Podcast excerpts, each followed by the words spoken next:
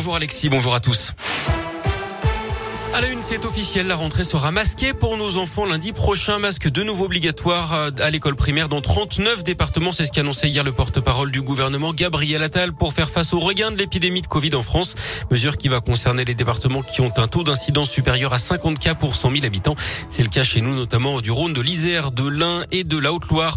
Parfum de scandale d'ailleurs autour du vaccin Pfizer, un sous-traitant du groupe pharmaceutique qui aurait falsifié une partie des essais cliniques et tardé à assurer le suivi des faits secondaires.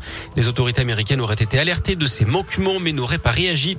Jean-Luc Lahaye et sa fille en garde à vue. Le chanteur est soupçonné de viol et d'agression sexuelle sur mineurs, corruption de mineurs et détention d'images à caractère pédopornographique.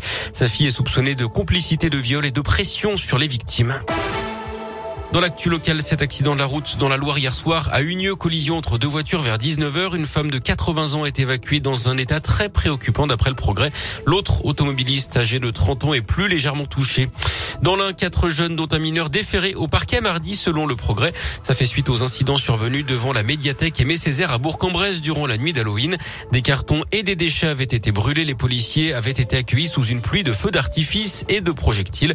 Les quatre individus ont été placés sous contrôle judiciaire est convoqué en vue d'un procès au début de l'année prochaine.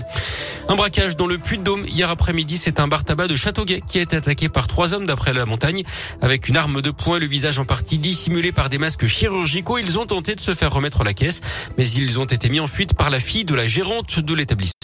Ils ne sont repartis qu'avec quelques paquets de cigarettes. Un important dispositif de gendarmerie a été déployé pour tenter de les retrouver avec notamment un hélicoptère, mais sans succès. Une enquête est ouverte.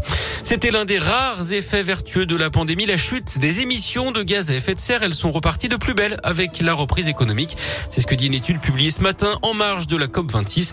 On se rapproche désormais des niveaux d'avant Covid et on pourrait même frôler le record absolu de 2019 cette année.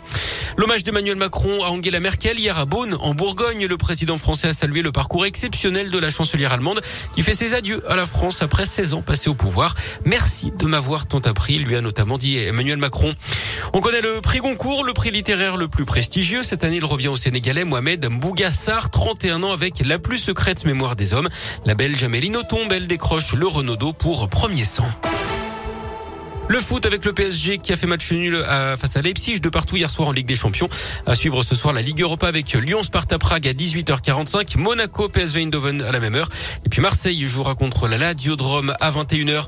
En tennis, une journée de gala au Masters de Paris pour les huitièmes de finale aujourd'hui avec Gaël Monfils qui affronte le numéro un mondial, le Serbe Novak Djokovic. On suivra également un choc de la nouvelle génération entre le Français Hugo Gaston et l'Espagnol Carlos Alcaraz.